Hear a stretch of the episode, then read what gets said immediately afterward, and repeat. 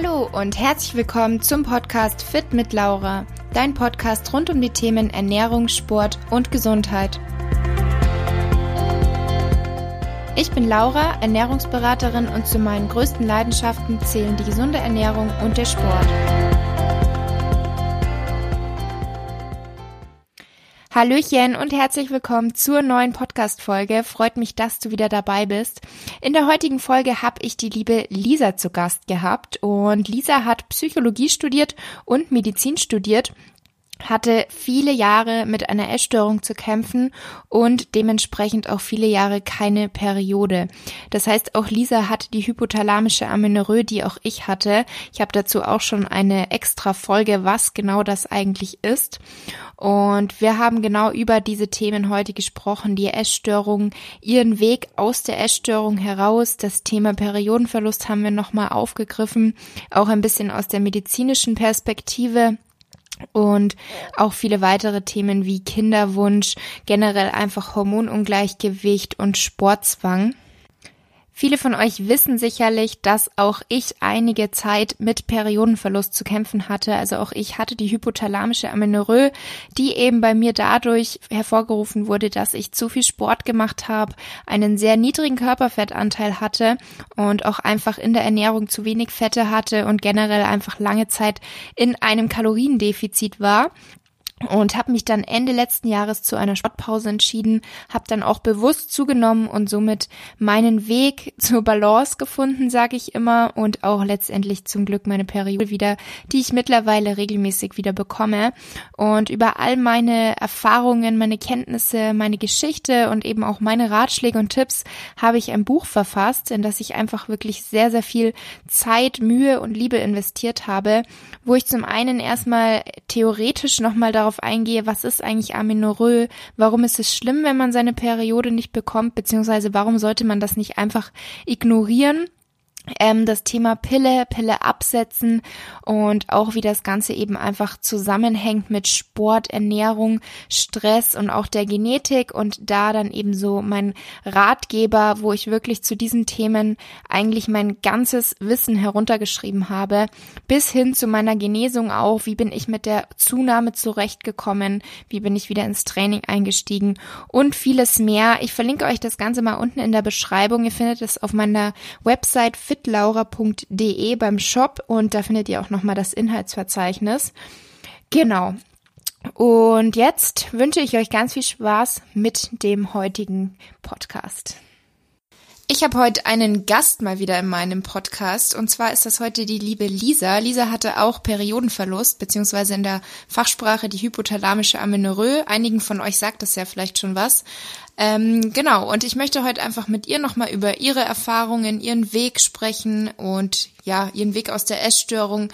Und ich würde sagen, Lisa, stell dich doch gerne einfach mal zu Beginn vor. Ja, hallo Laura. Ich bin auch super froh, hier zu sein bei dir im Podcast. Ähm, ja, ich bin Lisa. Ich hatte ähm, 16 Jahre lang Anorexie, also Magersucht und ähm, auch relativ lang äh, Amenorrhoe. Wie lang genau kann ich gar nicht so genau sagen. Vielleicht so neun, zehn Jahre. Ja, und jetzt bin ich 32 und ähm, ja, so ich würde sagen, im letzten Jahr erst habe ich es eigentlich sowohl aus der Essstörung als auch aus der Amenorrhoe geschafft und ähm, ja, genau, so viel zu mir. Okay, sehr schön. Ähm, vielleicht möchtest du erzählen, was war bei dir so der Moment, dass du es dann letztendlich wirklich aus der Essstörung rausgeschafft hast? Also gab es den oder war es doch ein schleichender Prozess oder gab es einen Moment, der bei dir so Klick gemacht hat? Ähm, also ich würde sagen, so einen richtigen Klick-Moment ähm, gibt es bei mir nicht. Äh, ich muss vielleicht auch noch dazu sagen, dass ich selbst viermal auch stationär in Behandlung war. Das erste Mal so mit äh, 17 und ähm, dann die letzten nächsten drei Male waren so verteilt, ähm, so immer in zwei, drei Jahren Abstand. Und äh, zuletzt, so eben im so Dezember 2018, habe ich mich das erste Mal so mit ähm, Periode beschäftigt und so mit dem weiblichen Zyklus und habe einfach gemerkt, dass ähm, dass mich das schon schmerzt, dass ich nicht so eine Frau, also so, dass dieser Teil der Weiblichkeit so an mir vorübergeht. Und ähm, da habe ich dann zum ersten Mal über Bücher über hypothalamische Amenorrhoe gelesen, über Periodenverlust Und ähm, im so 2019, Anfang 2019 ist mir eben das Buch No Period, Now What äh, in die Hände gefallen. Und so komisch es klingt, hat für mich tatsächlich dieses Buch ähm, mein ganzes Leben auf den Kopf gestellt. Im positiven Sinne, oder? Genau, im positiven Sinne. Also das war natürlich dann auch ein langer Weg, weil ähm, ich glaube, wenn man auch so lange mit einer Essstörung zu kämpfen hat, ist es nochmal wirklich eine ganz andere Nummer, da, da sich rauszukämpfen. Ähm, aber tatsächlich äh, sind auch in dem Buch so viele Frauen, denen die ein ähnliches Schicksal teilen. Das hat mir unglaublich Auftrieb gegeben und viel, viel, viel mehr als ähm, jemals irgendwie ein Therapeut oder eine Klinik mir das geben konnte.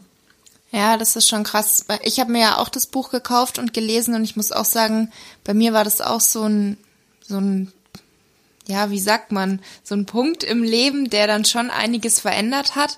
Ähm, ich habe ja am Anfang mir vorgenommen, nur die drei Wochen Sportpause zu machen und wirklich innerhalb von den drei Wochen habe ich dieses Buch bekommen und das hat dann erst dazu geführt, dass ich letztendlich vier Monate Sportpause gemacht habe und dann, glaube ich, auch da gelandet bin, wo ich jetzt gelandet bin. Ähm, was wären so die, die, keine Ahnung, drei oder fünf Punkte aus dem Buch, die du jedem so in Kurzfassung mitgeben würdest? Hm, also ich glaube, das ist auch ganz individuell, wie die, wie das eigene ähm, das Symptomverhalten ist, das äh, zu dieser Amenorrhoe führt. Ähm, was für mich äh, schon sehr wichtig war, war dieses ähm, das regelmäßige Essen, äh, also auch keine langen Fastenperioden mehr. Und das war wirklich für mich das Allerschlimmste. Also für mich war dieses, ich habe mir es total abgewöhnt, morgens zu essen, Kaffee zu trinken vielleicht oder ein Booster vom Training. Ähm, und dieses intermittierende Fasten äh, einfach, also das sein zu lassen, war für mich wirklich so ein Game Changer auch. Und es ist nicht nur, ähm, es ist nicht nur die Tatsache, dass man ähm, dass man so verteilt ist, sondern auch einfach so ein wirklich so ein symptomatisches Verhalten sein zu lassen, also sich einfach mal einzugestehen, ähm, dass es okay ist, morgens was zu essen, weil jemand, der morgens ein, irgendwie einen Kaffee trinken kann, der kann auch morgens einen Smoothie trinken und sich das wirklich einzugestehen und nicht immer diese Ausrede, ich habe morgens einfach keinen Hunger. Das war für mich so der, das erste, wo ich sagen würde, das, das war ein unglaublich wichtiger Punkt. Mhm. Und darüber hinaus natürlich auch die Sportpause. Also für mich unvorstellbar, für dich ja wahrscheinlich auch. Ja. Also unvorstellbar, das auch länger als äh, eine Woche zu machen. Ähm, und für mich war auch der Einstieg da drin ziemlich schrittweise. Ich habe dann angefangen, mehr Yoga zu machen und also relativ anspruchsvolles Yoga, eher so Vinyasa-Yoga, aber trotzdem war das eine ganz andere Nummer als ähm, HIIT und ähm, so harte Gym-Einheiten. Und äh, genau, das HIT habe ich dann auch sein lassen.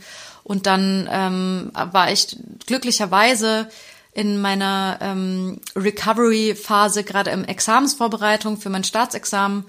Und äh, da war nicht mehr so viel Zeit für andere Dinge. Und dann habe ich meistens entweder Yoga gemacht oder spazieren oder ein bisschen Fahrrad fahren. Genau, das sind so zwei Dinge, die auf jeden Fall super, super wichtig sind. Und das Dritte würde ich jetzt so, würde ich mich jetzt dafür entscheiden, auch ist dieses ähm, Kalorien nach oben hin offen. Ich stehe da ein bisschen kontrovers äh, gegenüber, weil im Buch wirklich steht, dass es keine Maßzahl nach oben gibt. Ähm, wer aber Probleme hat mit Bulimie oder mit ähm, Binge-Eating-Attacken, da finde ich, ist es ein bisschen mit Vorsicht zu genießen, aber es ist für mich absolut in Ordnung, mal zwischen vier und 6.000 Kalorien am Tag zu essen und das kann man auch mehrere Tage hintereinander machen und das machen auch ganz normale Menschen. Ja. Das stimmt auf jeden Fall. Und Lisa, du hast ja Medizin studiert. Das heißt, du hast auch so einen ziemlich medizinischen Hintergrund. Ähm, hatte das auch was mit deiner Heilung zu tun, dass du da sagst, du hast irgendwie was gelernt, was dir da auch die Augen geöffnet hat? War das eher positiv oder negativ, dass du eben da auch einfach Wissen hattest? Und ähm, magst du da vielleicht auch einfach mal ein bisschen noch mehr auf das Thema Hormone eingehen, weil du dich da natürlich noch mal wahrscheinlich intensiver mit auseinandergesetzt hast als jetzt ich sogar auch? Ähm, also ich würde sagen, das Medizinstudium hat mir dahingehend eigentlich gar nicht geholfen, also jetzt inhaltlich ähm, mehr zu verstehen oder mich, ähm, mich irgendwie ähm, auf eine bestimmte, also auf die bessere Fährte zu locken, weil man auch einfach nichts darüber lernt. Und ich finde sogar eher, dass dieses dieses ähm, äh, dieses Medizinstudium, wie das bei uns in Deutschland aufgebaut ist, also es gibt komischerweise unglaublich viele Essgestörte im Medizinstudium.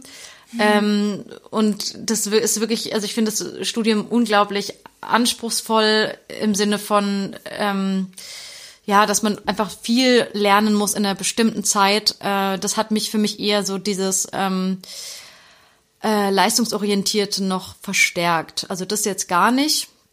Und die Beschäftigung mit den Hormonen war eher jetzt über das Medizinstudium hinaus, ähm, auch nachdem ich das Buch gelesen habe und mich mehr damit beschäftigt habe. Aber es ist natürlich leichter, das, äh, diese ganzen Prozesse im Körper zu verstehen.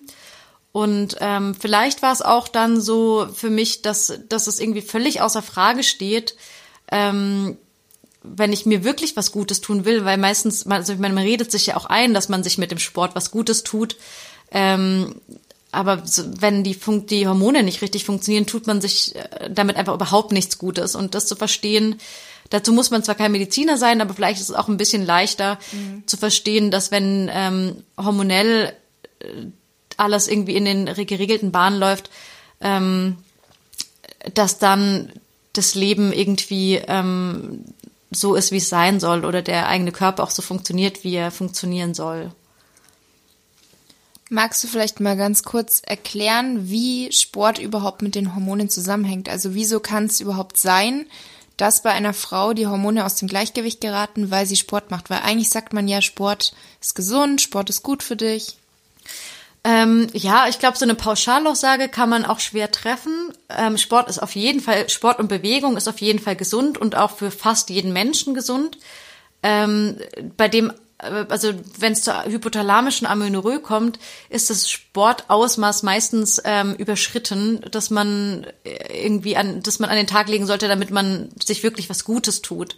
Also mit gegen drei, viermal Sport in der Woche ist auch eigentlich überhaupt nichts auszusetzen, wenn es moderat ist, wenn es wirklich nicht zu anspruchsvoll von den, für den Körper ist. Es ist schon auch so, dass manche Frauen wirklich extrem aufpassen müssen, ähm, dass sie nicht zu viel machen, um ihren Hormonhaushalt noch ausgeglichen zu lassen äh, oder um einen ausgeglichenen Hormonhaushalt zu haben. Wenn man eben aus der Amenorrhoe kommt, muss man natürlich auch nochmal extrem aufpassen, weil man, weil es viel leichter ist, wieder zurückzurutschen. Ähm, Im Endeffekt, genau, im Endeffekt kann man viele, ähm, viele Voraussetzungen treffen, dass es nicht dazu kommt, ähm, dass der Hormonhaushalt so in den Keller rutscht. Ähm, und das habe ich ja zum Beispiel auch schon gesagt, wenn man eben frühstückt, wenn man sich wirklich, wenn man regelmäßig isst, äh, hat man schon sehr viel gewonnen. Der, der, die Cortisolausschüttung ist einfach ein bisschen höher, wenn man, ähm, wenn man den Körper stark beansprucht. Das heißt, wenn man HIT macht, auch beim Joggen und gerade auf nüchternen Magen, provoziert es einfach ähm, die, die Cortisolausschüttung und das führt eben wiederum dazu, dass die weiblichen Hormone ein bisschen nach unten gehen. Also da kann man schon viel machen. Ähm, andererseits eben, wenn man die Periode einmal verloren hat, ist es einfach noch mal ein bisschen eine andere Herausforderung, wieder in so einen, in, in so dieses richtige Maß für, für sich selbst zu finden. Ja. Ähm, ich persönlich habe ja jetzt seit zwei Monaten wieder mit dem Sport angefangen und ich dachte am Anfang, dass es mir super schwierig fallen wird und ich da wieder sehr schnell in so ein Extrem rutsche und eigentlich wieder täglich trainieren will. Muss aber sagen, dass dadurch, dass ich auch mit Yoga angefangen habe und ich einfach gemerkt habe, dass es auch nicht schlimm ist, mal nicht täglich zu trainieren, dass ich da irgendwie relativ schnell so meine Balance gefunden habe, dass ich zwei, dreimal ins Training gehe und das voll okay ist für mich. Wenn ich es mal nicht schaffe, dann stresst mich das nicht und habe jetzt auch einfach so andere Ziele, sag ich mal, gefunden, dass ich auch einfach mal in der frischen Luft mich ein bisschen bewegen will, dass ich einen Handstand lernen will. Wie ist es bei dir? Was machst du aktuell für Sport und hast du da wieder ein gesundes Pensum gefunden? Hast du Tage, wo du dich schlecht fühlst, wenn du dich nicht bewegt hast oder wie ist es bei dir? Ähm, also ich würde sagen, es ist relativ intuitiv bei mir auch. Ähm, momentan ist es ein bisschen schwieriger, weil ich äh, schwanger bin jetzt ähm, im fünften mhm. Monat und so ganz nebenbei. Ja. ähm, genau, also die ersten drei Monate waren sowieso in der Schwangerschaft so relativ, äh, also da war das wirklich, da ging es mir so schlecht und ähm, ich musste ja trotzdem noch arbeiten gehen ähm, dass es wirklich für mich mein Pensum erreicht war. Aber auch das, also ich hätte früher da einfach drüber hinweggesehen und es wäre auch, es wäre auch gegangen, ähm, irgendwie was zu machen. Aber die Sinnhaftigkeit habe ich natürlich da drin. Erstens in der Schwangerschaft und zweitens, wenn ich, also wenn ich diese Müdigkeit zulasse, äh, die habe ich dann einfach nicht mehr gesehen. Also es ist wirklich schon so, dass ich, klar, natürlich, manchmal bin ich auch zu müde zum Yoga machen und dann ähm, überwinde ich mich, weil wenn ich das, weiß ich, dass mir das dann gut tut, wenn ich den ganzen Tag äh, irgendwie nur rumgegammelt bin. Aber es muss dann halt nicht mehr die doppelte HIIT-Einheit sein, sondern es kann auch einfach irgendwie eine Yoga-Einheit sein oder ähm, ein schöner Spaziergang im Wald. Ähm, also ich glaube, dass ich dahingehend einfach ähm, viel, viel, viel mehr auf meinen Körper hören kann, weil also bei mir war das so, ich habe mir immer eingeredet, ähm, ich, ich, dass ich das brauche oder dass mein Körper das braucht. Und ähm, gleichzeitig habe ich mir dann aber irgendwie einen Booster reingeschmissen, wo ich mir denke, wie kann das denn mein Körper brauchen, wenn er erstmal aufgeboostet werden muss? Also das ist, glaube ich, ein wirklich unglaublich schwerer Schritt, sich das einzugestehen und wirklich mal zu sagen, nee, ich bin jetzt zu faul dazu und das ist das, sich einzugestehen, dass das völlig in Ordnung ist. Ähm, genau, aber das, ich glaube, wenn man, wenn man wirklich da einmal so sich rausgenommen hat. Und deswegen glaube ich, dass es wirklich wichtig ist, einfach mal nichts zu machen ja. und nicht nur stattdessen dreimal die Woche zu gehen, dann hat man wieder so einen Druck dahinter. Ähm, und das sich zu sagen, es passiert einfach nichts. Das Einzige, was passieren kann, ist, dass ich zunehme und dass meine Hormone sich verbessern. Und das ist ja das Wichtigste für den Körper. Und ähm, dass man sich das klar macht und immer wieder ähm, ich glaube, dass, ja, das war, das ist, glaube ich, ein ziemlich wichtiger Punkt. Und ja. dann kann man, glaube ich, auch viel besser lernen, auf seinen Körper zu hören. Ich glaube auch und ich habe ganz viele Nachrichten auch von Mädels bekommen, die gesagt haben, Laura, mega, dass du die Sportpause gemacht hast. Ich könnte mir nie vorstellen, so eine Sportpause zu machen. Ähm, und dann habe ich den Mädels immer gesagt, weißt du, das war für mich auch so das allerletzte, was ich mir vorstellen konnte, vor allem weil ich ja eben auch auf Instagram meine Videos gemacht habe. Das heißt, es war ein kleiner Teil von meinem Job, kann man so sagen. Und dann denke ich mir immer, gut, dann ist es aber deine Entscheidung für die Gesundheit oder dafür, dass du deinem Zwang nach Sport nachgehst. Und es kann sein, dass ich meine Periode auch wieder bekommen hätte, wenn ich weiterhin zwei oder dreimal trainiert hätte.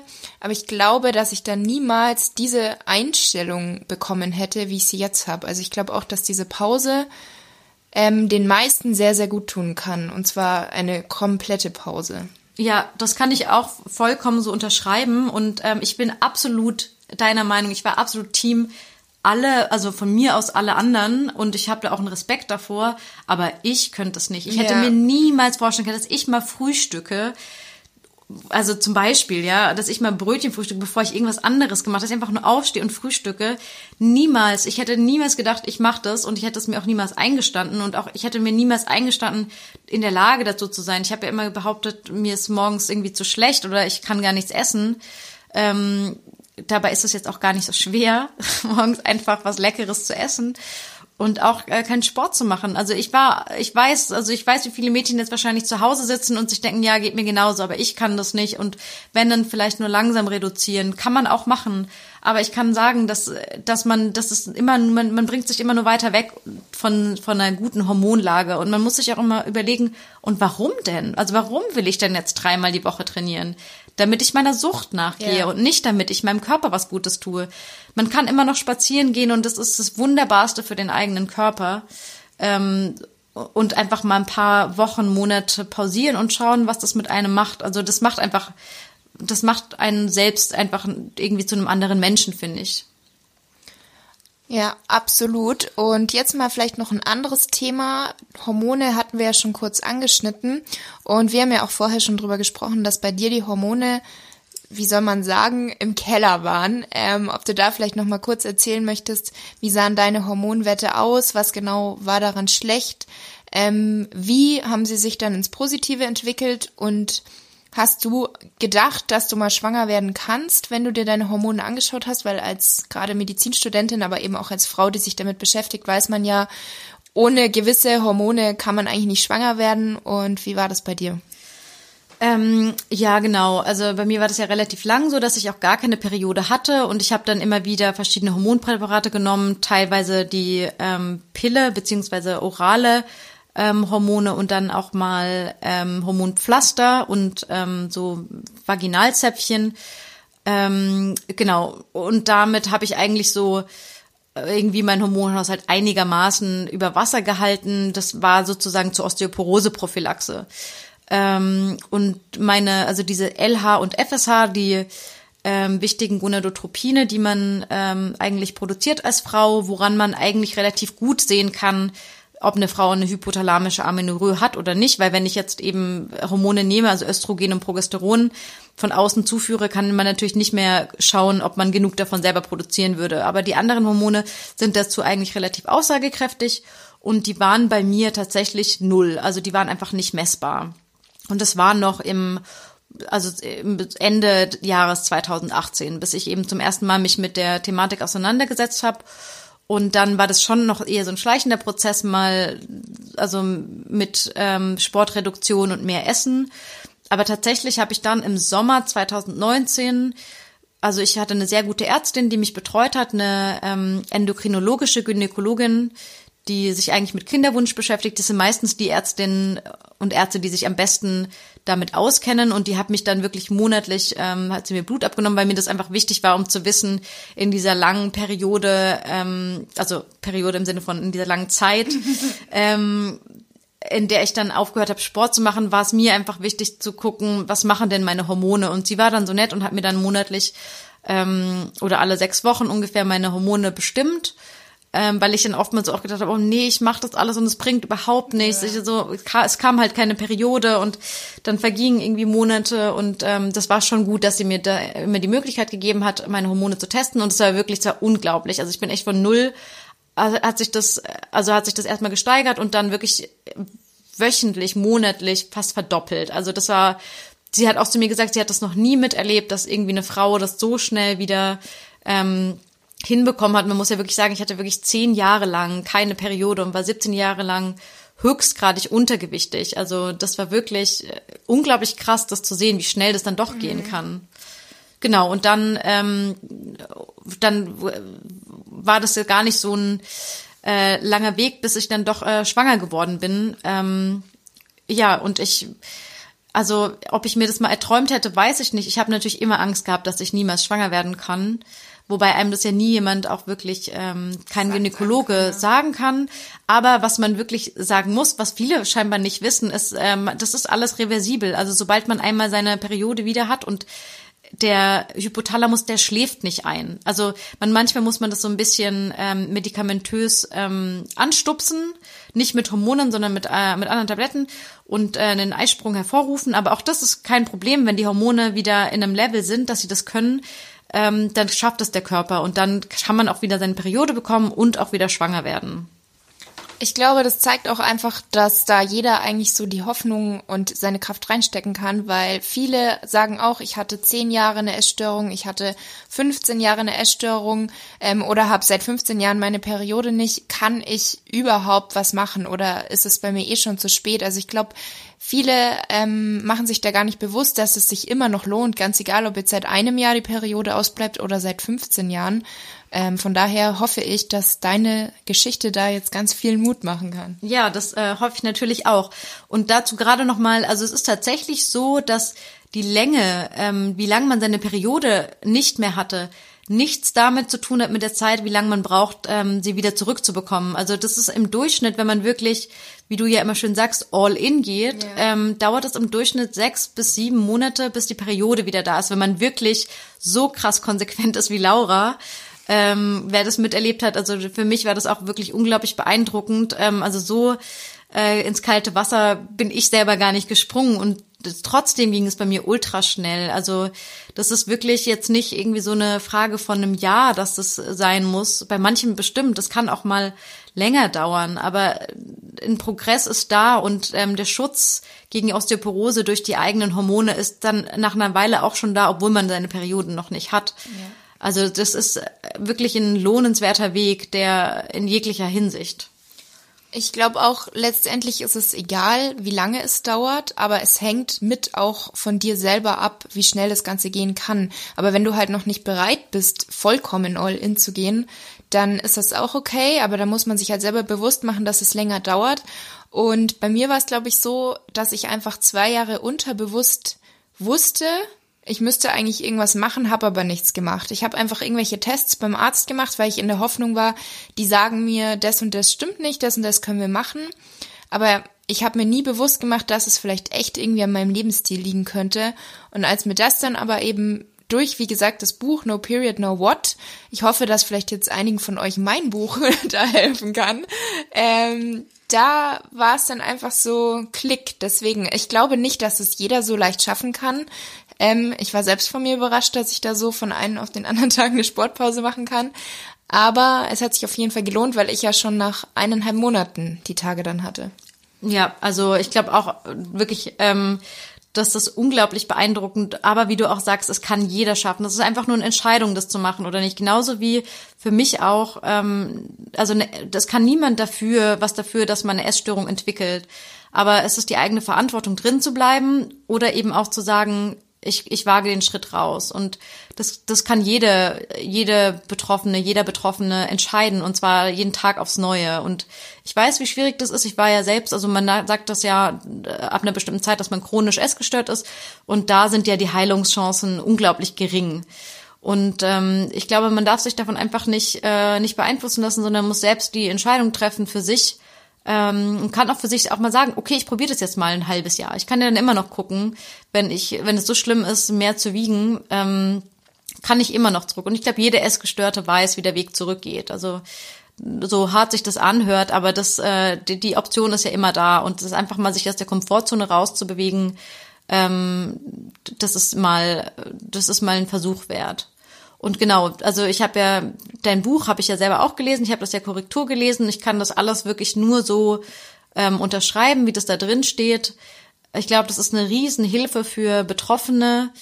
Ähm, ja, also da kann ich nur Frauen ermutigen, das zu lesen und ähm, manchmal vielleicht schon mal einen kleinen Schritt ähm, in die richtige Richtung zu tun. Jetzt hätte ich mal noch eine andere Frage. Ähm, ich hoffe, die ist jetzt nicht zu persönlich. Wenn du sie nicht beantworten möchtest, kannst du das natürlich gerne sagen.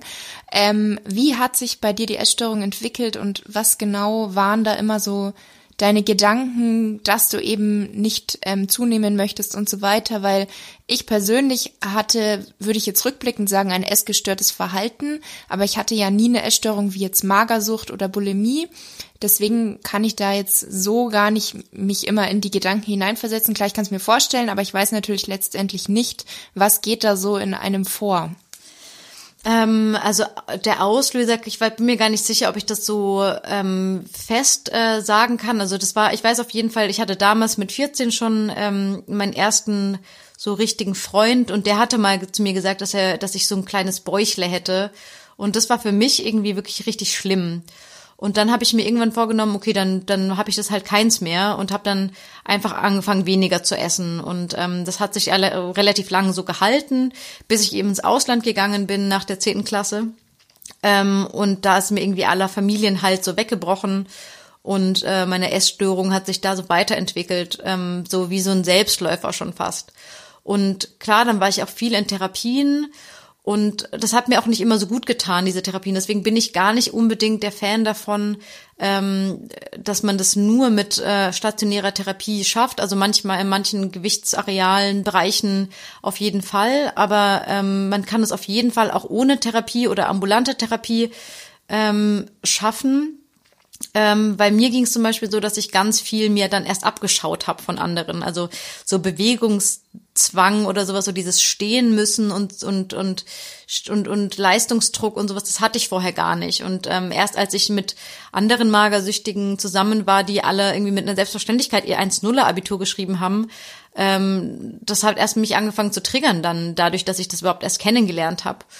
Und ähm, Genau, also und dann würde ich sagen, war es schon auch eher so ein Selbstläufer. Also jetzt gerade so im Erwachsenenalter war es halt für mich absolute Gewohnheit, ähm, äh, immer die gleichen Abläufe zu haben. Und da glaube ich, dass gar nicht mehr so viel Unterschied vielleicht zu deinem Lifestyle ist, mhm. weil dann ist es ja irgendwie, man hat trotzdem das Gefühl, man, also man, man ist so pseudo gesund unterwegs und das ist so ein bisschen in die Richtung Orthorexie und ein bisschen in Richtung ja ähm, ja, Sportzwang und dann ist es fast ähnlich, nur vielleicht dann noch mal ein bisschen extremer, weil man halt aus einer irgendwie von von einem anderen Gewicht von unten yeah. herkommt. Ähm, aber tatsächlich, wenn ich mir jetzt so, wenn du erzählst von deinem, von deinem Ich, wie du früher warst, oder also jetzt in der, in dieser, in diesem Sportzwang, würde ich sagen, es ist gar nicht so richtig viel Unterschied. Außer dass halt vielleicht noch so Familienstrukturen auch dazu beigetragen haben. Aber ich glaube, so eine verselbstständigte Essstörung ähm, ist irgendwie ähm, ist irgendwie ähnlich wie, wie so ein Sport, Sport-ess Gesund-Zwang. Ja. Ja, ich glaube, oft ist es schwierig, einfach nur diese Begriffe. Also, ich habe auch eine Zeit lang gesagt, ich hatte keine Essstörung, aber letztendlich kann vieles eine Essstörung ja. schnell sein. Ja, ja, genau. Also ich glaube, ist auch gar nicht so ähm, so wichtig, also für mich jedenfalls, da so einen riesen Unterschied zu machen, weil der Weg raus ist bei allen gleich ja. und ähm, das kann natürlich sein, dass es dem einen schwieriger, schwieriger fällt und dem anderen leichter. Man kann sich auch immer nebenher noch einen ambulanten Therapeuten suchen, der einem hilft, dass wenn wirklich so ähm, bestimmte Dinge noch so tiefer liegen oder auch so Familien Geschichten aufgearbeitet werden müssen. Das, das finde ich total richtig und wichtig. Ähm, aber der, die Handlung, die dazu führt, dass man rauskommt, ist ja bei allen die gleiche. So, und damit kommen wir jetzt auch schon zum Ende meines heutigen Podcasts mit der lieben Lisa. Und wir wollten jetzt am Ende noch kurz auf ein Thema aufmerksam machen, sage ich jetzt mal.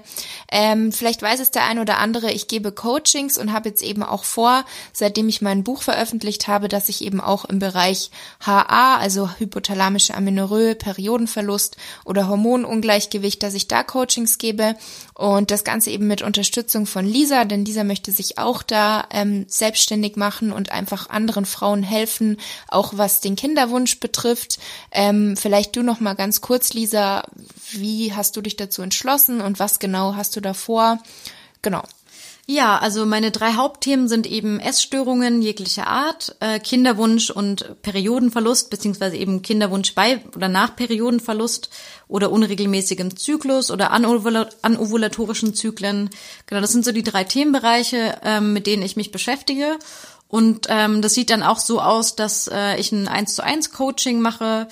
Ähm, abgestimmt auf die Person, ähm, was sie eben möchte. Meistens bei ähm, Kinderwunsch oder hypothalamischer Amenorrhoe ist es meistens mit ein, zwei Terminen getan erstmal und bei einer Essstörung ist natürlich eine längere Begleitung äh, meistens nötig.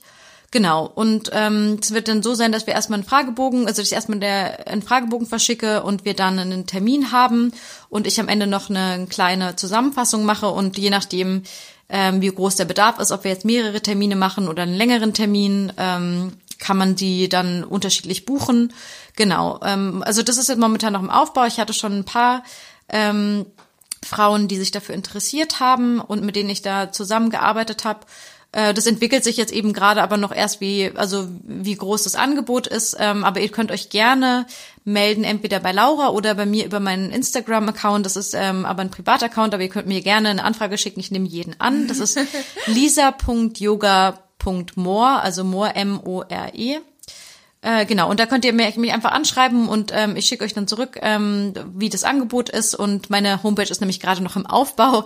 Das ist ja keine so äh, leichte Aufgabe, so eine Homepage aufzubauen, aber genau, das äh, ist in Arbeit. Genau, also ich werde euch da auch nochmal in der Podcast-Beschreibung, also unten in den Show Notes, glaube ich, heißt es, ähm, einfach die Kontaktdaten reinschreiben. Ähm, meine Kontaktdaten kennt ihr ja vielleicht eh schon, kann ich aber ansonsten auch nochmal reinschreiben, beziehungsweise meine Homepage, wo ich auch schon einen extra Reiter Coaching habe und auch die Kontaktdaten von Lisa werde ich euch da auch noch sehr gerne einblenden. Gut, dann würde ich sagen, war's das für heute. Vielen Dank, Lisa, für deine Zeit. Ich hoffe, beziehungsweise ich denke eigentlich, dass wir sehr, sehr vielen Frauen damit vielleicht nochmal helfen oder die Augen öffnen konnten. Und ja. Ja, danke dir, liebe Laura, dass ich äh, Gästin sein durfte. Und ähm, ja, ich hoffe ähm, auch, dass wir vielen Frauen weiterhelfen konnten.